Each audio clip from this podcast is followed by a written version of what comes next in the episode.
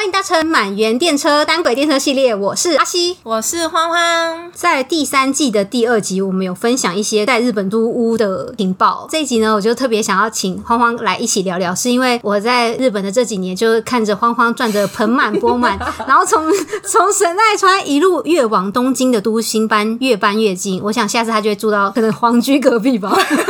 住进皇居，因为住进真正的蛋黄区。真正蛋黄区在哪里？要说明一下。哪里算蛋黄区？我之前听到一个说法，就是单手线以内那一圈。我觉得对我来说，蛋黄区可能港区哦，港区跟那个白金台，对，白金台、千代田、广尾。哦，对对对，就是时髦呃高级。哎，广尾那个就是之前那个名校啊，就是庆应就在广尾那附近，有点外国风哦。然后会有非常多大使馆在附近，对。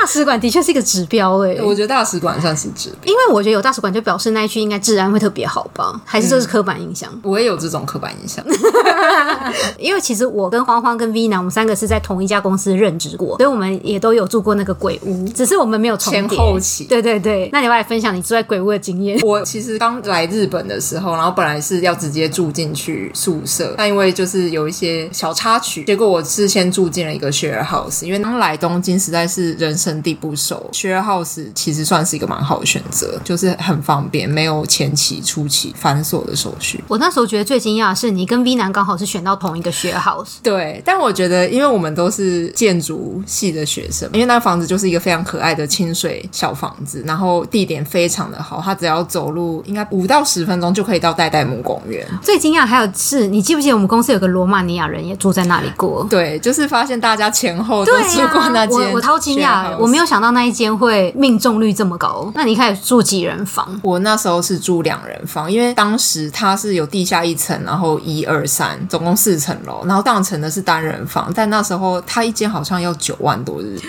但对当年初来乍到的我们，实在是一个天价，所以我住进了两人房，然后一个月是所有你就是付五万多六万，我有点忘记，好像五万五，但就是全包这样子。九万多，除了你从台湾来会觉得很贵以外，九万那时候已经可能是薪水的一大部分嘞。那时候是薪水的一大部分，对，然后所以那时候就住进了一个两人房，觉得蛮幸运的是，那时候我是一个韩国女生的室友，相处的还蛮好的，上下铺，上下铺，然后中间她又有一整个月都在韩国，所以我觉得还蛮幸运。我到时候她已经在，然后她就是一个艺术系的女生。那你们怎么选上下铺？那时候我住进去，她已经住进去。其实你在选房间的时候，她就会跟你讲你是上铺还是下铺。哦，不是可以选的，因为她那时候已经住在里面。OK OK，那你们在那个房间里面还有书桌，还是那个房间打开就是上下铺？它是打开，你会先看到一张上下铺，然后靠右边的墙面，他就会在两个角落各放一间小书桌。哦，所以还是有书桌。当时那个韩国女生她在中间买了一个那种布的那种衣橱，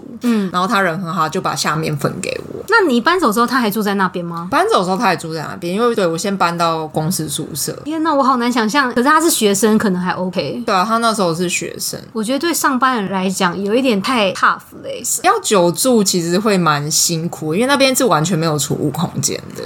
刚进去的时候，大家就是一切看起来都还不错，因为我们那一层除了我们以外，然后很多是马来西亚那边来的留学生，嗯、然后都是女生。但我们那一层是算是男女混在一起，然后其中一间就是有住两个男生，一个是印度人，然后另外一个有点忘记了。你知道，就是学生嘛，他们就是一开始都看还好，可是住了一阵子发现，就是哎，水槽的碗盘就会越堆越高，对啊，就是那时候会觉得蛮那不能接受，没有人检举，因为他们算是不洗碗的人占大部分。可是最后谁收？最后就是我有洗过，然后或者是某一些人有洗过。我个人有洗过，因为你要用厨房的时候，你就会要。哇，好可怕哦！然后每个礼拜就是会有值日生要倒垃圾哦，所以他是排住宿的人，他不是外包给清洁公司。我有点忘记，我觉得打扫好像有人会来扫，但是把垃圾拿下去，我记得好像是有有个排一个值日生。那大家用厨房都用的很激烈吗？大家都用的算是蛮激烈的哦，嗯，对啊，所以那个是我第一个住的地方，然后再来就搬到公司宿舍。那你在公司宿舍的感想是？其实我觉得还 OK。搬到公司宿舍之后，其实就离公司近嘛，其实算是比之前那个 share house 还要好一点。然后我住的那时候应该没有像是哈西那时候呃状况，所以可能状况是比较好。我那时候状况稍微好一点，但 V 男子又是我住在那边的前辈，所以他算是第一批住进去的吧，我猜。然后你是第二批，我有可能已经算第三批了。对，然后我住进去的时候，V 男子刚好就是被调回台湾，两个意大利人跟一个智利来的 intern 一起住。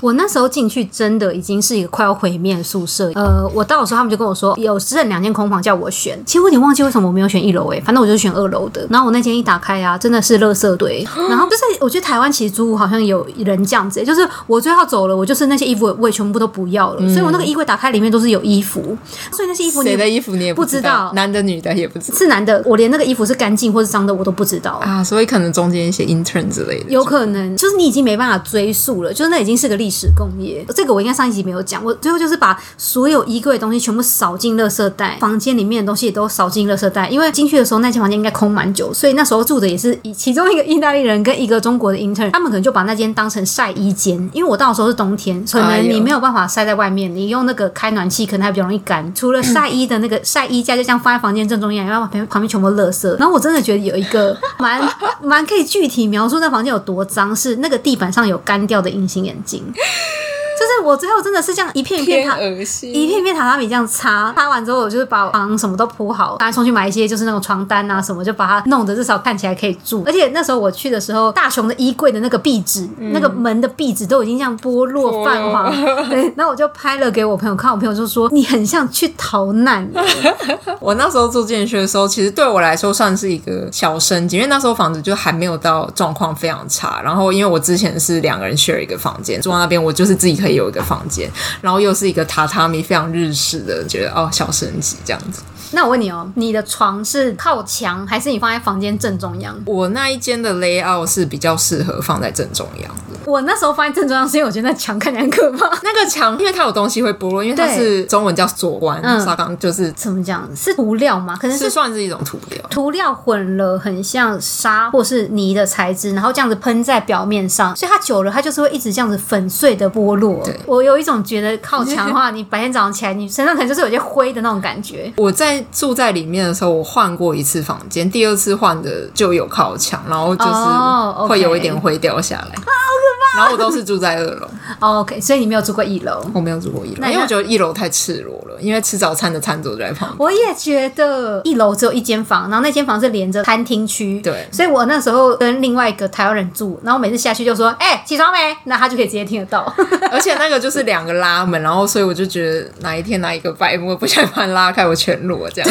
而且后面他直接是接阳台，对，哦，那个真的好可怕哦。对，而且他那个阳台也是一个拉门，然后也。也是有那种贴那个纸的，对。然后其中有一个住的人，他是有把那个纸自己重新涂过，不然一开始也是千疮百孔。好，你那时候为什么会想从宿舍搬走？因为隔音非常差。其中一位意大利人就比较妈妈的性格，所以他会帮大家排打扫的 schedule。他个人对光非常的敏感。然后有一天，我的那个智利的女生，我们在客厅已经吃早餐，她从楼上下来，然后大小姐脾气非常差。她说：“昨天是。”谁晚上回来没有把楼梯的灯关掉？她那个从我的门缝传进，害我昨天晚上都睡不好，然后就把那个水瓶这样大力的往墙一扫。我有点不知道她到底是在开玩笑还是很认真。哦，看她蛮生气。然后她对家里，我跟她这些女生都是长头发，然后又蛮会掉头发，我们就蛮常被抱怨头发的事情。还有一些打扫 schedule 都蛮严格，有一点军事化的 宿舍的感觉。我后来搬进去，这个意大利同事还住在那，所以他完全就像一个宿舍长的在管理这。对，他是社监。对，那时候我要住进去的时候，芳芳就恐吓我说：“你要记得关灯哦，不然他会很生气。”跟那个排打扫也是，而且重点是他会跟你解释说，如果你今天扫的是厨房，我要看到的结果要长怎样？因为那个一楼到二楼的楼梯是你站在一楼的时候，你会有几阶楼梯的阶面会跟你是眼睛是齐平的嘛？有一天打扫工作结束，他肯定就说：“你现在这样看过去，那个梯面上还有灰，我希望那个都可以被擦掉。我不是，我不是针对你，针对你。”我是为了大家好，然后我们就说好好好，我们下次会注意。他扫厨房啊，真的是像工友贝贝般的扫。他会把所有椅子都这样放在餐桌上，我有看。然后这样好好的把地板都擦干净之后，再把它这样放下来。哎，那你那时候怎样被吵到决定要搬出去？我那时候不是被吵到，因为我在呃某一个时期就是交了一位男友，嗯、所以晚上有时候会需要讲一些电话联络感情。然后我隔壁的我已经讲的非常小声，我躲在我的棉被，上这样结果那个意大利人就敲我的那个墙壁，就说小声一点。然后觉得怎么这样子？然后我就开始找一些房子。我记得你还有说他们会礼拜天早上放音乐，然后开始吸地板。他们就是严以待人，宽以待己的。平常对声音非常的敏感，但一到周末呢，他们早上九点就会非常起来，像小蜜蜂般的开始吸自己的房间，所以就是噪音就会非常的夸张。而且他们应该很陶醉吧，在那边哼着歌，还有音乐这样子。哎、欸，我觉得头发那件事情，他说你每一次洗完你都要剪，可是我那时候是短发，我根本就剪不起来。嗯、但你只要有一点遗漏，他就会说你是不是没有把头发剪起来？我觉得剪头发就是确实是需要，但他让我们压力 非常大，感觉只要有根头发就会。对，你每一天都要非常确定它真的是什么都没有。每天要把自己绷紧。那你那时候从宿舍搬出去之后，哎、欸，应该是说你一直以来的租屋条件排序你会怎么样子？我觉得我刚开始我唯一的就是要采光好，就是有阳台采光好，就这样而已。那时候因为公司是在慕黑附近，嗯、所以那时候就找了慕黑线上。他现在可以讲没有住在那里，五藏小山 Musashi Ghost。那时候刚好有同事住在那边，所以他算是有帮我，就会稍微看一下。通勤到公司多久？通勤到公司大概十五二十。哦，那超近，因为就是同一条线上，虽然是在神奈川，但就是方便。那一间房子是钢骨造的，然后四层楼没有电梯。好死不死，慌慌住在四楼。不知道大家有没有记得那个慌慌去富士宫出差特辑，就是他把他的家当就这样一路再去富士宫，三个月后那些家具就这样无限增生，要把整个家再搬回来的时候，我就是陪他从一楼把所有东西这样扛到四楼的人。那时候我就跟他说：“你下个家最好给我找电梯的。”对对，一开始没有什么钱的时候，你其实可以选的条件非常少，所以我就因为有了阳台，我就想着好，那我就是年轻力壮，就多走一点路。但因为第一次自己搬出去，其实兴奋中混杂着一些不安，嗯、我就开始上 PTT 看一些一个人住要注意的事项。之前我们有遇到的恐怖故事，其实就是黄黄提供给我的，我个人觉得非常可怕。来，请您说明一下。哇，我真的吓疯，因为我一开始就是搬进去的时候，因为我那时候还有在宿舍，所以我算是愚公移山，一点一点的把我东西就是搬到那一间房子去。我刚拿到钥匙，我就没有马上搬进去，所以我中间就是比如说晚上下班后就拿了两三次东西过去。然后有一次拿过去的时候，我不知道是我自己忘了关那个落地窗还是怎样，落地窗竟然是开的，然后我真的吓疯。反正我就赶快东西收一收回家，然后我就开始上 PTT。我在 PTT 上看到那个故事，就是有一个台湾女生，她说她有一天洗完澡，看到那个落地窗外面有一个人影，她就是一个下意识的要去把那个窗户锁起来，就跟那个人就是好像有一点对到，反正就看到她穿一个灰色的运动套装，然后那个人看到那个女生发现，然后他就马上跑掉，结果那女生就马上报警，警察就来，然后警察就会问一下他的邻居什么，结果他就看到他的邻居穿了灰色的套装，然后他隔天就马上搬走。然后因为我那时候住的那间房子就是也是阳台是跟隔壁邻居连在一起的，那时候那间房子因为比较旧，旁边住的好像都是一些年长的中年男子，然后其实我一开始蛮害怕的。的那种房型就是我们上次讲的，它的阳台其实可能是全部人都连在一起，但它中间会做隔板，但那个隔板有的有落地，有的会只有一半。你的是有落地的，我的是有落地，但它可能也没有到非常高，它可能就是大概两公尺高吧。其实你真的要翻还是翻得过来，如果你身手矫捷的话。而且你一探头其实就可以看到别人。对对对，蛮可怕的。可是我觉得这不算是少数的房型，对，其实蛮常见。他跟我讲完故事之后，我就觉得真的太可怕。自从这个故事以后，我就是听到阳台有一些风吹草动，我都会把自己吓死。这个故事也会变成后来，只要我们住在比较低的楼层啊，就算是夏天，我就还是会真的全部还是锁好。哎，不只是这个恐怖邻居，之前日本有一些随机杀人，嗯、就是他可能看谁的阳台是开着，他就翻上去。那个碑文谷公园好像就是这样子。哎，可是二楼这样子翻上去不会太醒目吗？我一直觉得很好奇。如果晚上可能不醒目吧，有些也算身手蛮矫健的。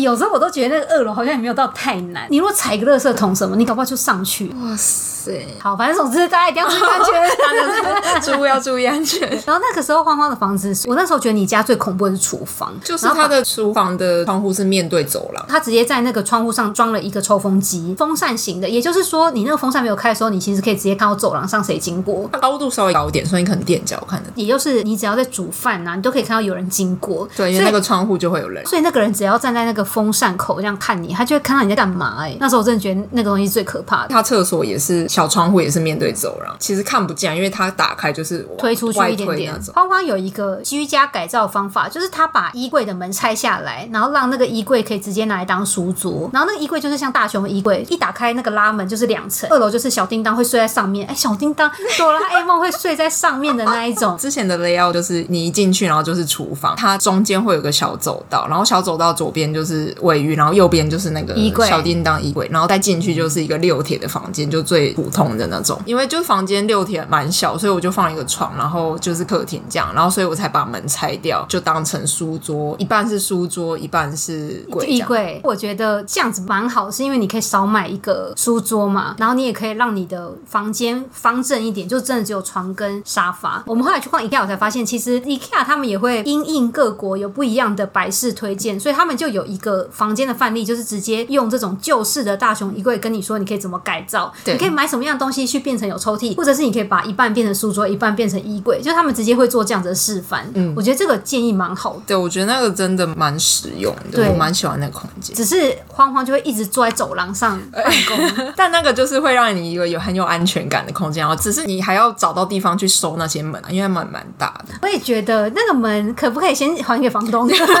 我那时候好像就是横放，然后放在厨房那边。慌慌开始日渐薪水上涨之后，他就决定要离开这个公疗班的家，就觉得好像可以去一个有电梯的地方。而且慌慌都会超发疯的，他就跟我说：“我还能够搬去哪？除了五丈小山，我还可以去住哪？这世界有我的容身之处吗？” 一直给我一些那种戏剧般的台词。不是你，当你住在某个地方一阵子，你就觉得啊，这就是我的舒适圈。我已经习惯每天回家都看到这些景色了。那个时候我觉得非常明显有离开东京到神奈川的感觉，是因为慌慌家明明就只是在四楼哦，嗯、但他看出去旁边真的没什么高楼哎、欸，唯一的高楼就是聚集在车站那边。哎、欸，好像是都是矮房，对，平房非常多。其实你在日本可以找到非常多不同国籍的搬家公司，对，像我中国的同事或是我英国的同事，他们都有找。但其实我还是会觉得台湾人搬家公司最棒，最有人情味，而且我觉得 CP 值比较高哎、欸。我觉得日本的搬家公司真的都太贵，日本他们就是照规矩来，但你有时候有一些特殊需求的时候，我那时候找那间台湾人的搬家公司还蛮好沟通的。因为那时候刚刚遇到了一个非常麻烦的事情，来你自己说。就是呢，那时候我就是找好了我下一间房子，有一天房仲就突然打给我说啊，不好意思，因为里面清理还有一些问题，就是没有办法如期的搬进去，大概要晚两个两个礼拜三个礼拜。但因为我那那一阵子其实蛮常出差，然后那时候又要去美国什么的，就变成我必须要找一个地方临时住，因为我的租约到期的时间已经讲好，所以我变成要先找一个地方把我的东西全部放在那里，然后找一个地方住，等到两个礼拜之后再搬进去。所以他那时候找了这个台湾人搬家公司，就是可以帮他把东西先搬去仓储放，放三周之后再把这些东西搬去新的家。那个时候可能放放东西可能也没有到非常多，所以我觉得整体估价都比我想象中便宜蛮多的。我觉得蛮划算，因为我记得那个仓储他才收我五千块哦，那真的超便宜。我又跟那个房仲就是讲说啊，你这样让我可能要多花一些钱去处理我的那些东西，所以他其实给我租金半价啊，中介手续料半价了。其实，在日本的搬家公司，他们有一些估算的方法，就是除了你可以列清单跟他说，呃，我的冰箱大概是什么尺寸，然后我所有的家具除了冰箱、床跟洗衣机这种比较大的东西以外，我其他的东西大概几箱。他们可能用这样的方式先去预估他们要出多大的车去帮你搬。然后另外一种是你可以直接录影给他看，然后也、哦、对，然后也有一种是他可以来你家看全部的情况评估。哦、我觉得来你家看情况评估的可能就是最常有的那个什么 ES 一二三哦，就是日本的那一家，对，嗯、那个就是他可以来直接看你的东西，这样可能会比较准。慌慌找这个台湾人的，他也就是用电话跟他说他有多少东西，然后但是慌慌完全预估错。呃，你先跟他讲大东西，然后跟他说纸箱有几箱。欢欢就很天真跟他说十箱。等到那个搬家公司要来的时候，我到欢欢家满地都满地都是东西哎！我觉得我真的没有办法预估。那时候汪汪的计划就变成，他请搬家公司先把东西搬去仓库，先来跟我住两到三个礼拜。新家来之后，他再请搬家公司把东西搬去新家，然后他再去 checking。我们有租车吗？我有点忘记。你那时候就是很天真，还跟我说，那我就是一卡皮箱入住哦。啊，入住你家？对，那我就说，哦，好好好，但你可能还要再带一个床垫或是床单。对，他就说，哦，那可能就是一个皮箱加床具。然后他就说，那就是租个车，就最后每次把那台车塞爆。然后他最后荒谬到，因为他跟搬家公司叙述的东西可能有一些真的塞不进去，例如懒人骨头。最后那一颗懒人骨头直接就这样搬来我家。哎，你看这样是很方便，我们还坐在上面吃饭什么的。除此之外，我记得好像还有大概十双鞋吧。I don't know, I don't remember。而且最后这些东西爆量到，我真的只好用塑胶袋把它们全部放到阳台。我记得现在真的放不下，真的放不下。人生的包袱太重，请大家不要低估自己。永远要给自己留点余裕。对，所以他这次算是有一点不顺利，但之后就搬去了排名蛮前面的地方吧，世田谷区。世田谷区，就是如果大家有看过一些介绍的话，世田谷区有一些人就自称自己是 rich, rich people。那一区蛮好，是因为我觉得世田谷区的树蛮多的。我觉得是我刚好住的那一区。那一区只有那一区树多吗？对，因为那一区就是有一些保护的树木什么。然后其实那时候因为看房子看到那一区会很喜欢，就因为它树真的很多。房仲那一次有让我们意想不到。对，就是一些我们平常比较不会听到。对，我们真的完全不会听到的站名，可能也没有想过那边会不会是方便的，或是那边其实离车站也是近的，所以有一点算是挖到宝吧。对，而且那时候是我们已经看了一些，然后我们准备要走，就想啊，就是没有喜欢，然后还说，哎，这里好像有一个，哇，这个条件很好，然后就去看，然后马上就决定。它也是一个刚够两层楼，但是我觉得算是条件蛮好吧，就是房间跟厨房有分开，然后干湿分离的浴室什么都有这样子，整体就看起来就是很干净啊。对，然后它里面用的一些东西都觉得品质蛮好的。我觉得刚够唯一的缺点就是，如果有人走楼梯的步伐非常重，你就是会一定要棒棒棒。但除此之外，我觉得都还 OK，可能不太适合一些会咆哮的外国人，对，不适合一些比较安静的 外国人。今年不是有一个在 YouTube 上很受讨论的事情，就是那个 PewDiePie 搬来日本，uh, uh. 他们也是世田谷区耶。因为你来日本第一件事情，你就是要去区域所办迁入。嗯、uh 那时候一出现就是世田谷的那个区域所，然后我们所有认识下北泽那个吗？我有点忘记是下北泽还是是四田谷区的那一个。你知道有一个比较大的，好像金堂站还是哦比较远，我不确定是哪一个，但是你一看就是看到他那个标题上会写世田谷区名怎样怎样。嗯，搬到那边之后，我就还蛮常骑脚踏车到各个地方的。我觉得那边到市区唯一的缺点就是，你到涩谷一定会要爬一个上坡。对，我们公司的人，大家唯一觉得痛苦的地方就是这一段。嗯，你好像避不了，你找不到替代道路。你说如果你是走路或骑脚踏车，骑脚踏车，公司蛮多同事住在试点谷区，但是就是分散来，包括像其实三圈草屋那一带都是。嗯、但大家如果要骑脚踏车去公司的话，好像势必都无法排除恐怖的上坡。我那时候其实非常想要直接搬去慌慌家附近，但结果根本就没有人要搬走、欸。哎，对啊，就是同一栋嘛，那时候我们找的。对，但大家都是很根深蒂固的住在那。就神奇的是，我搬走之后，好像就是渐渐有一些人搬走，可能大家就差不多这个时期。因为你在四年，你大概薪水会加到某个程度，你差不多想换大房了吧？啊、差不多可以升级。现 在就是芳芳从世田谷这个区再搬走，就是她现在住的地方是在涉谷区。涉谷区就是离新宿蛮近的。贴心房仲故事，之前其实对这一区也不太熟，但反正后来也是某一天刚好就是看到这一间，找了房仲看了房子之后，就是觉得蛮喜欢。但其实那时候超出预算一点点，但看的时候实在太喜欢，当天就签约了。那个房仲是一个年轻的女生，因为想要规划一下家具什么的，就跟她说找一天来测量。结果呢，她竟然帮我印了一张放大的平面图，让我可以写一些尺寸。那他帮你带工具吗？没有像你的房仲这么贴心。你应该要讲你的房仲吧？我觉得他才是贴心第一名。我们这次差不多时间搬家嘛，然后所以花花那时候大跟我称赞他的房仲有多贴心啊，什么什么的。因为我们之前其实，在前几次找房子都有遇到那种很当的房仲，就是感觉没什么热情，就会说这间还不错吧，这个很好哎、欸。我记得有一个就是厨房的柜子明明就普通，大家可能就会说哦，这个厨房很棒呢，什么，这是很推销的那一种。嗯，我就先听到慌慌说他的房仲有多贴心，有多贴心。换我要去跟我的房仲约看房跟测量的时候，这是我第一次没有用汽车被载。觉得你那一段太浪漫，我觉得你直接原地给我结婚。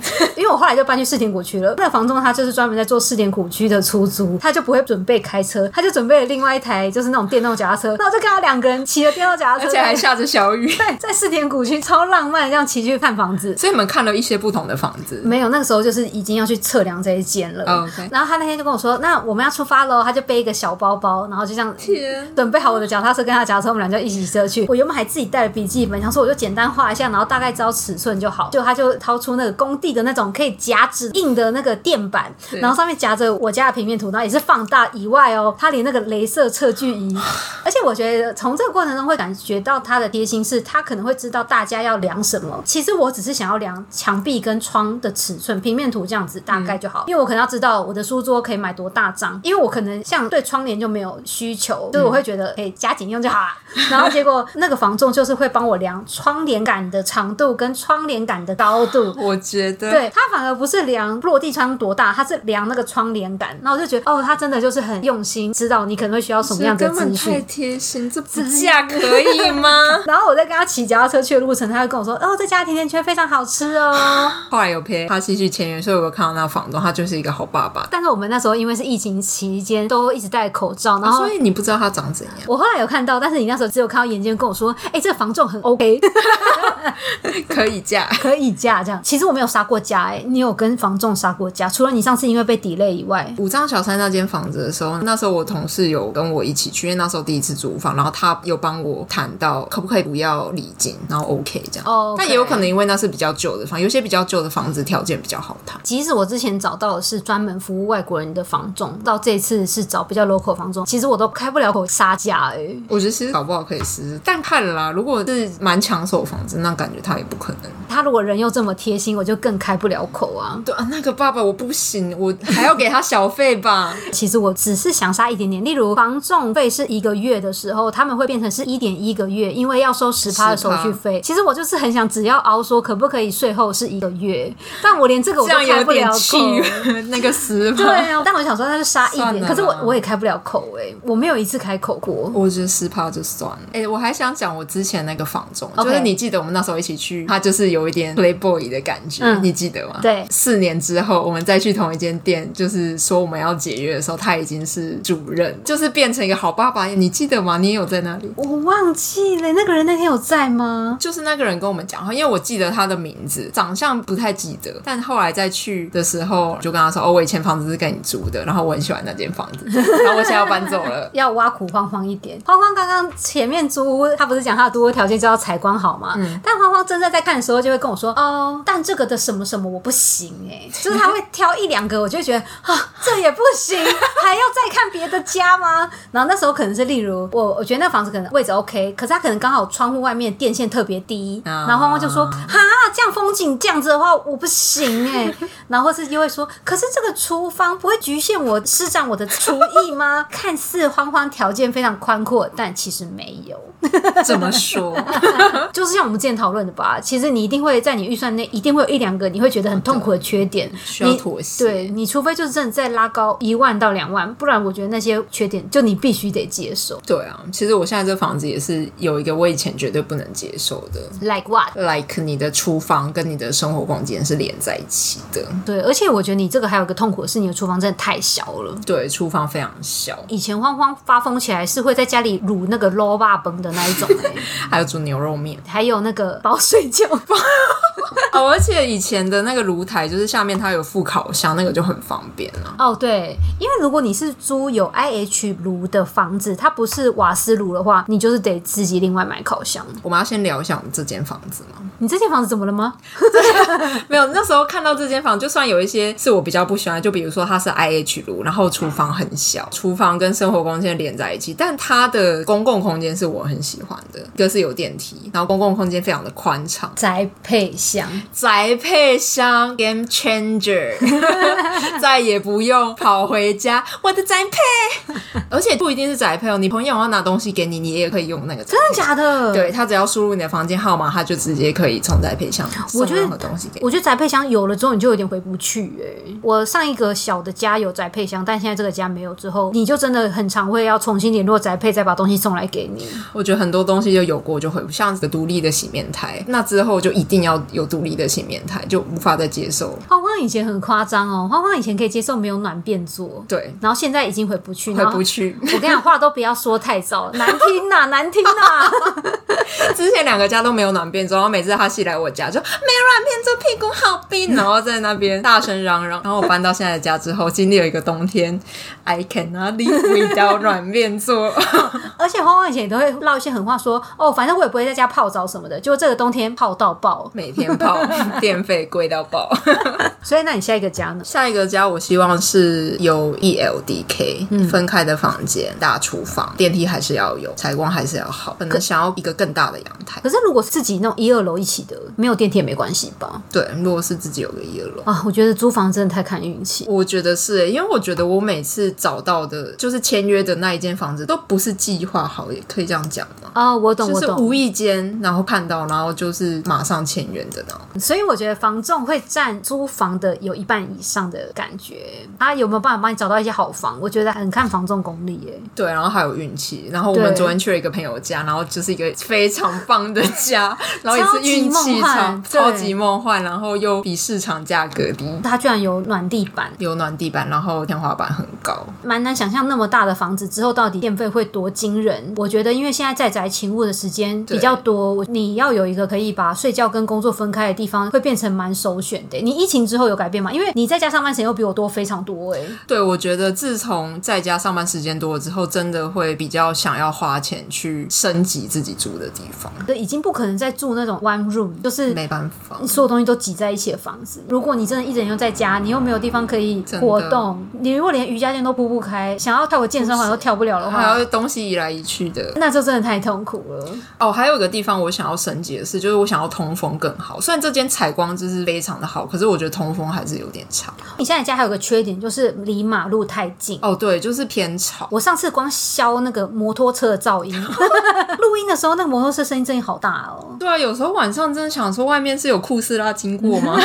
可是太安静，有时候我也觉得可怕。哎，那你从第二个世田谷去搬离的时候，是你第一次使用出大垃圾的功能吗？是我第一次，因为那时候到世田谷的时候，家里稍微变大一点，所以我开始添购一些大型家具。你先解释一下出大垃圾是什么好了。出大垃圾就是很大的垃圾，没有办法每天你就放在家里楼下那种。它好像是规定，你的垃圾袋如果超过三十公分、三十公分、三十公分，还是六十公分，oh. 那个就是好像要算粗大垃圾。也就是说，其实你的地毯只要这样折起来，嗯，你就是得登录。就是它粗大垃圾，其实真的没有到多大，其实很小的东西也是粗大垃圾。哎，床具类的，包括日本那种棉被跟床垫，嗯，那种浮动那种，对，就是小丸子跟大雄睡在地板上那种床组，那个就已经要算粗大垃圾。地毯也要算粗大垃圾，那个可以。我觉得唯一可能不用的，可能是像锅碗瓢盆，可能还不用。那个就回收就可以。对，嗯、但其他包括小电器啊、小烤箱、小微波炉那些，全部都已经要算出大垃圾。嗯，所以每一区都会有一个网页，是你这一区如果你要丢出大垃圾，你就要上网登录，就要看你们那区是几月几号可以有人来收。嗯、那它上面好多分类，你就要去找你的分类。例如你知道丢柜丢什么，你就要看你丢这个垃圾要多少钱。对，一般好像是四百块起跳。对，之前看，假如我要丢一个最小的登机箱，就是我轮子坏了，我把这登机箱丢了，就大概要四百块。我不确定每一区是不是这样。我之前住的区就是你要去便利商店跟他说我要出。大垃圾的贴纸多少钱？哦，对，是你可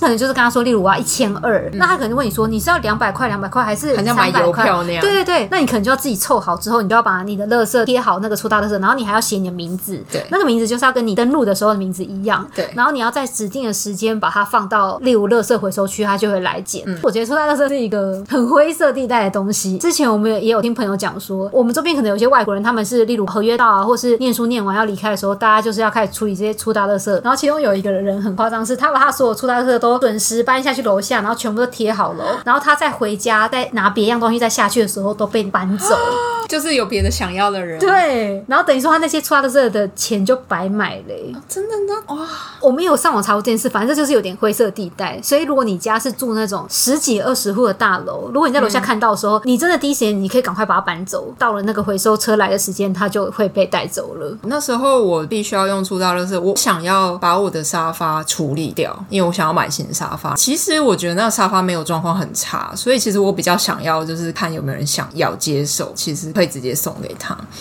但那时候我就有查出大乐色，你要买贴纸以外，你还要上网预约他来收的时间，就是约定的那个时间，那一天你就把它放在下面。结果殊不知，我那时候预约的时间，我一看那个日程都被排的超满，所以我只能预约到我搬完家的两个礼拜以后的时间。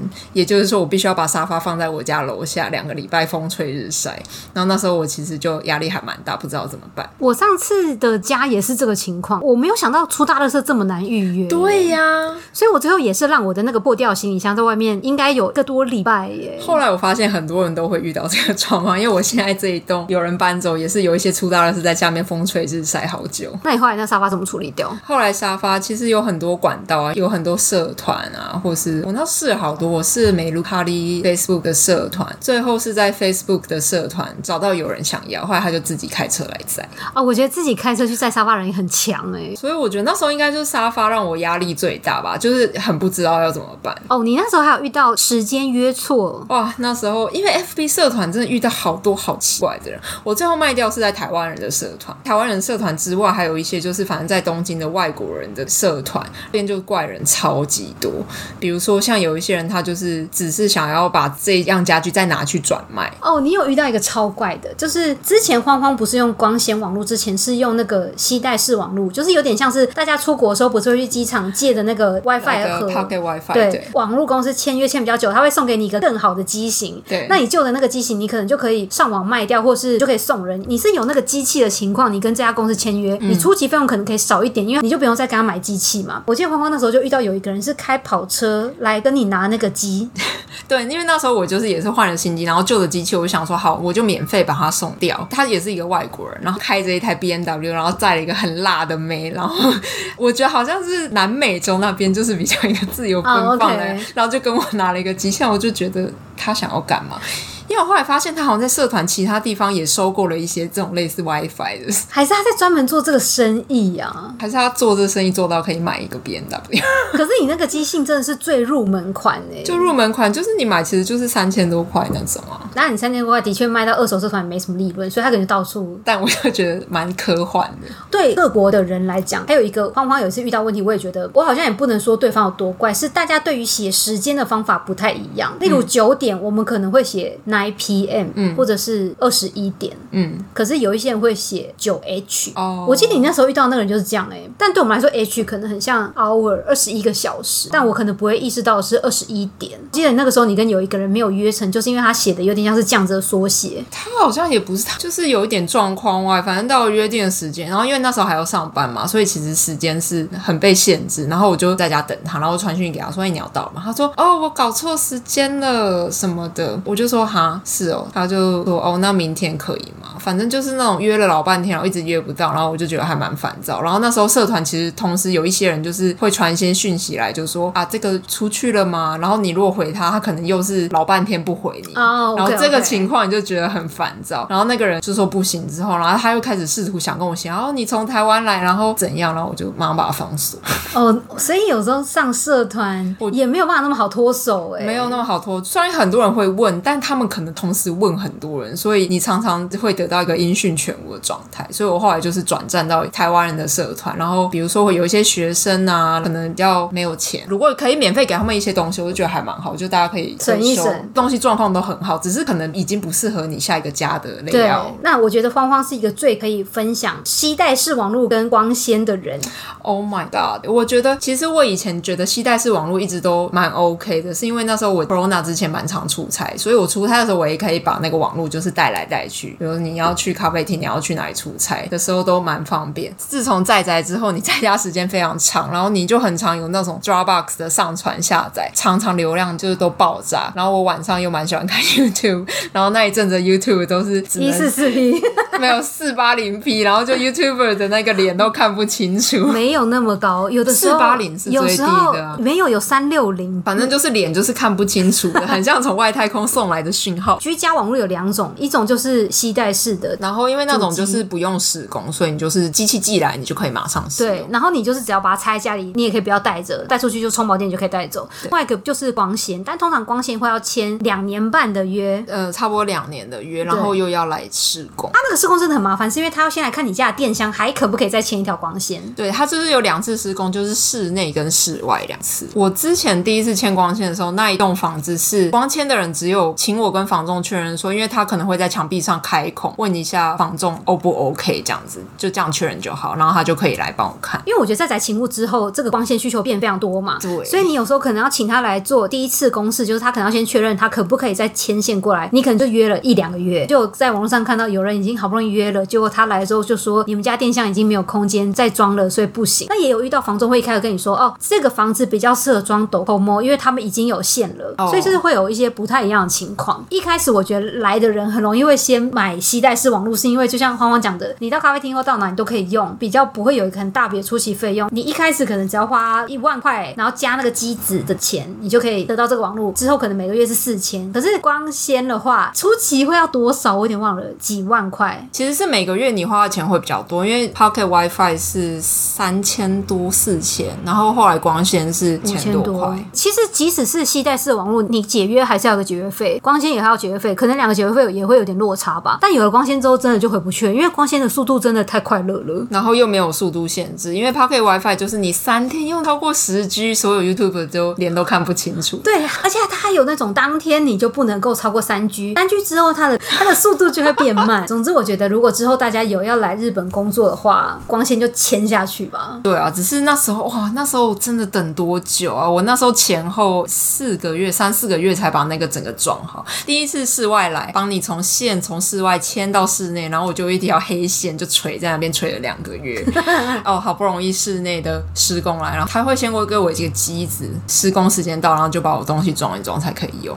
但是我后来在搬家搬到我现在这房子之后，我真的傻眼。本的房子构造有点不一样，所以他的手续有点不一样。他第一次来就说啊，你们那个机箱在个锁起来的地方，所以他必须要先跟我的房仲去拿钥匙。拿钥匙这个过程不知道中间怎么联络，又过了两个他好不容易拿到钥匙之后，来帮我从主机房迁到家里来，然后我要再等一次，等到可以来做室内施工。结果那个室内一来，他只是帮我把线插上去，就这样子。我就 我就觉得哈喽，然后反正也是好不容易装好。而且这个过程中，你就必须要不停的租那种月租的系带式网络度过，哎，对，然后月租网络你又回到那个三天十 G 的无限回圈，非常痛苦。嗯，我就像刚刚慌慌说的，其实疫情之后，蛮多公司必须因应在宅勤务，所以他们就愿意支援公司的员工去做这个初期费用的安装。其实我有同事家里是没网络的，哎，他他就是手机二十 G，然后他下班回家可能就真的只要用手机看看影片就好，家里没有 WiFi，然后所以公司我好厉害，我也觉得，然后公司在宅勤务的初期就有一次非常慎重跟大家说，请大家解决家里的 WiFi 问题，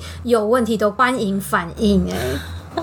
就会有同事，例如没桌子、没什么，然后就跟公司说：“公司我要一个桌子加椅子。”然后公司就这样上网抢桌子，抢不到，因为所有那时候你头里的桌子都缺货。哦，然后对的对，然后你所有的光线都预约不到，因为太多人要在家。你在在之后，你升级了什么工作类的？把桌子变更大张，必要必要。还有，但是桌子变更大张之后，你你还是不懂为什么永远都会有东西。你桌子永远不够大，你有觉得对你，你现在我们现在录音的这张桌子，你永远桌上就是非常多东西。我每次都这样打扫完，想说好，我就是只要有电脑，不可能改天那个笔记本什么就一定会堆在那。你觉得是不是要换一张哈利波特那个餐桌，那个超长的那一张？还有就是 WiFi 吧，就是也是变光纤。还有就是那个啊，慌慌因为看我心情不好，送我那个瑜伽垫，这应该就是我在宅勤务最大的更新吧。然后我就在家里这样蹦蹦跳跳。对，就是因为在阿西生日的时候，我就从阿玛总订了一个瑜伽垫给他。对，然后因为那时候可能在家关久，我就有跟欢欢说，我觉得心情不是很好啊什么的。他就说，那我觉得你可以多运动。这个应该就是真的是。疫情后我才觉得，不然以前可能就去跑跑步就可以了。那你还要买什么？我就开始在宅之后，公司会分配一些东西啊，我就得到荧幕跟一个 Herman Miller 的椅子。欢欢很扯，欢欢开始买气泡水机，然后还跟我说他想要那种自动出洗手皂的的那个机器。必要吧？欢欢开始发疯哎、欸欸！但我觉得气泡水机是我去年夏天觉得最值得的一个东西。欢欢最近又开始跟我说，哎、欸，我想买个意式浓缩，我就问你要放哪边？边。就希望我下次搬到 蛋黄中的蛋黄的时候，我觉得如果真的长期在家工作的话，赶快买那些咖啡机，可能真的会是省钱的方法吧。不然每天这样走去买咖啡，其实真的蛮花钱。对啊，还有一个就是因为日本的 Seven Eleven，你买就是你必须要得到一个塑胶的装着冰块的杯子，所以其实每天买觉得蛮不环保。台湾是一袋一袋的冰块嘛，然后店员帮你放到那个杯子里，但他们就是直接把冰块装在杯子，然后把那个杯子再放到那个咖啡机，所以你一定要买一个杯子。你顶多不拿盖子吧？对，我我自己会把盖子放在口袋里，然后就是或是不盖盖子，但每天都会消费一个杯子，就会觉得你也会觉得出去走走很必要，但是又啊，对呀、啊，我觉得这真的难平衡，难平衡。像我现在一个礼拜去公司一天，所以真的会一不小心就宅在家很久，好可怕，好可怕，黏在书桌前面。我们公司有人买那个哎、欸，椅子下面有飞轮，你可以这样，是不是太激进？我觉得太激烈了。下面有飞轮，你说像我这种办公椅，然后下面附一个飞轮，对，你可以这样踩。你说像那种天鹅船，像就是健身房的脚踏车机，像骑脚踏车，你可以一直这样动你的脚哎。Oh my God, 我觉得太夸张吧？我觉得太多，我觉得 too much。那你会想要买升降桌吗？我们公司已经全部换升降桌了。我们有个过渡期，嗯，有一区的人先尝试，然后公司又问说：“请问这一区有多少人要换？”大家都举手，哎，可能举手有到八成，说想要升降桌。哦，oh. 就是换了办公室之后，全部都是升降桌。可是我觉得升降桌的缺点就是在办公室的话，那个电线都非常恐怖。哦，因为每一台都要插电，而且你每一个电线你就要留到最长啊，不然你那个一升起来直接这样啪，全部都这样弹飞。那你是会这样子工作人吗？我会尽量诶，因为有时候吃完中餐坐着其实蛮痛苦的。比起升降桌，我比较想要一个沙发。可是，在公司你就会认命的升降了。我觉得在家里要有升降桌的前提是你应该要有一个可以跟床分开的工作区哦，对因为我们很常是餐桌跟工作桌混混在一起，对啊。哎、欸，可是你看，你如果把升降桌当餐桌的话，你就可以站着吃吧台的感觉哦，那也不错哎。我不知道，但升降桌可能没有到那么大。你想要吗？我不想要，因为我只想坐着。OK，我希望你屁股可以很小。我要来抱怨慌慌最恐怖的事情。慌慌是植物杀手。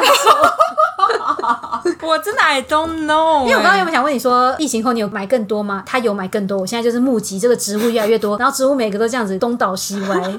我真的不知道哎、欸。慌慌一直有一个很奇怪的绿手指梦，他从以前就非常想要买植物。然后你知道为什么以前有一次算命，他跟我说我跟植物非常有缘。他后面的话你没听完吧？你跟植物非常有缘，但是但是后面那句话你应该没听完吧？欢欢已经养死太多盆到，他只要逛街再说想买植物，我就在旁边说，我已经听到他的呼喊了。他说不要买我。最近死的这一盆，真的让我觉得我该重新好好思考这件事情。他真的死了吗？因为我觉得最疑惑的是，我们公司有一盆龟背玉，从来没有人去照顾它，然后它就是一直在一个角落，然后光被照到的地方，很少人去浇花，但它就是长得好好的。我家的龟背玉，我这样细心的呵护它，烂根死掉。不止你哎，因为欢欢之前回台湾两个月，我就是他的小精灵，我就每一个礼拜来帮他的植物浇水，植物还给我一蹶不振，我真的沮丧哎。对呀、啊，我到底因为我的确在疫情后有买植物，因为我原本还觉得不想要买一些生命体在家里，但是我发现疫情之后，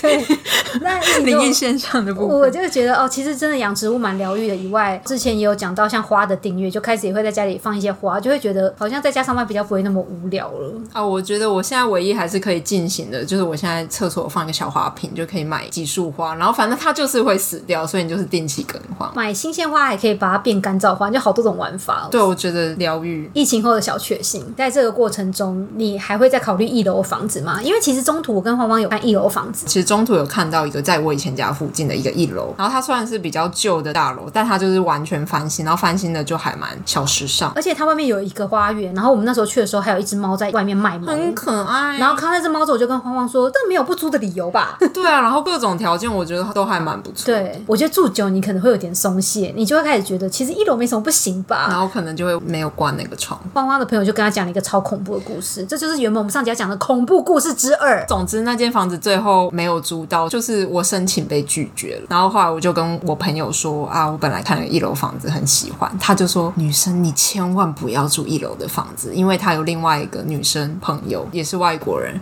他好像是被跟踪，但他自己好像不知道，我忘记他自己知不知道。他有一天回家就发现。他桌上有一朵玫瑰花，我真的会疯掉。对，而且重点是你不知道他是不是还在你家里面。那个朋友立刻转头出去住饭店，对不对？对，那天就是没有在家里，马上搬家。这个真的很恐怖，他要怎么进去？要不然他就是房总或是房东。我觉得那个女生很有可能是那个窗户没有锁，可是他发现他窗户没锁，他要赶快冲去买一朵玫瑰。这个时间，就他可能带着玫瑰，然后去碰碰运气嘛。这我觉得下风，因为其实之前我在中途那一次找房子的时候，我找的是一个就是专门处理外国人的房仲，他就蛮老实跟我说，其实日本人自己都不是很喜欢住一楼，一楼真的都是靠蛮多外国人把它消耗掉的。其实我们可能算是工作条件还 OK，可是其实有一些刚来的人，他们可能工作条件不是非常的好，他们就会变成推派慌慌出去交涉租了这个房子，但慌慌真的交涉租到房子之后，我们可能是四个人一起进来住。哦，你说有这种案例？对，然后因为我之前遇到的一个房东、哦、呃房仲，他就说他们去最后帮忙退租的时候，他打开那个信箱，一打开四封信都是不同人的名字。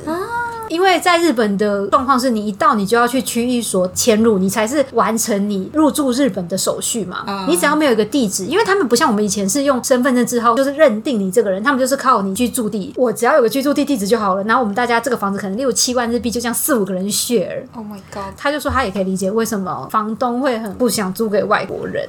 哦，oh, 有一些他无法预期的状况。对，哎，你讲到信的事情，我突然想到我之前住在五张小山的时候，嗯、我一直不知道我家一楼有一个信箱，因为第一。次搬出去，然后我对日本信箱是放在哪里，我其实还没有很了解。但那时候我的门上就有个信箱，所以我以为我所有的信就是到我门前的那个信箱。我朋友常常说：“哎、我寄明信片给你，但我从来都没有收到过。”我就觉得，哎、我家的信箱是一个百慕达。然后有一天，那时候好像我已经距离我搬出去的前几个月，我发现我家一楼其实有一个信箱，但因为它是在楼梯转上楼的更里面一点，我所以我从来没有注意到它。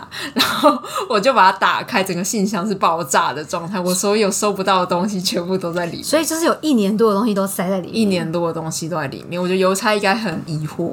可是那你的账单呢？哎、欸，有些人他是会到四楼来把它放在我家门前的信箱。也就是说，花花家的情况是，他们那个房子假如有十户，他其实在一楼有设十个信箱，但是他除了这十个信箱以外，这十户人的门上也有一个信箱。对，所以你会不知道到底邮差会投的是你门上信箱，还是那十户的信箱。对，我就一直以为我只有一个信箱，但殊不知楼下还有一个。有花花那时候从里面翻了大概一百张那个广告，我真的不夸张，那广告纸全部都烂掉哎、欸，全部烂掉，就是应该累积一年以上的东西都在里面。那广告已经塞不下，大家就是这样子，这样狂挤进去，塞，然后就是一个密度很高的一个广告纸的量体，很夸张，蛮惊讶的。那你现在住这么久，你现在会有想要去住别区，或者是你有比较推荐哪一区吗？我公司是在东京的东边，就是银座筑地那边，嗯、但我一直以来我都是比较喜欢住在西边，就是新宿涩谷这一带。嗯、我觉得好像蛮难推荐，因为我以前每次住每一个地方，我好像已经离不开那些地方。但当你搬到下一个地方的时候，你开始知道家里附近一些好吃的小店呐、啊，可以去的地方，然后你又会慢慢习惯。所以我觉得还是可以多尝试啊。我也是跟欢欢一样，不知道为什么我们都住西边。那可能我们的朋友跟公司的同事也都住西边吧。之前我都是住在中野区，我觉得我中野区我觉得算推荐的，因为外国人来说，你还会考虑的因素是去机场方不方便。中野区，你如果从新宿出发，或是从中野区出发，其实蛮常会有那种巴士可以直接去机场。我最近觉得我现在住这边，就是因为这边离新宿近，然后其实新宿真的就是什么都有，嗯，交通啊，购物。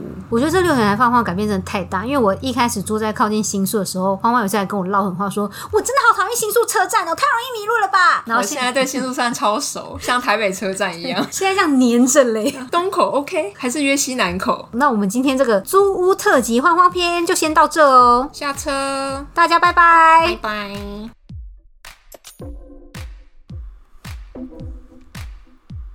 感谢大家的收听，如果有任何问题，都欢迎到 IG 与我们联络哦。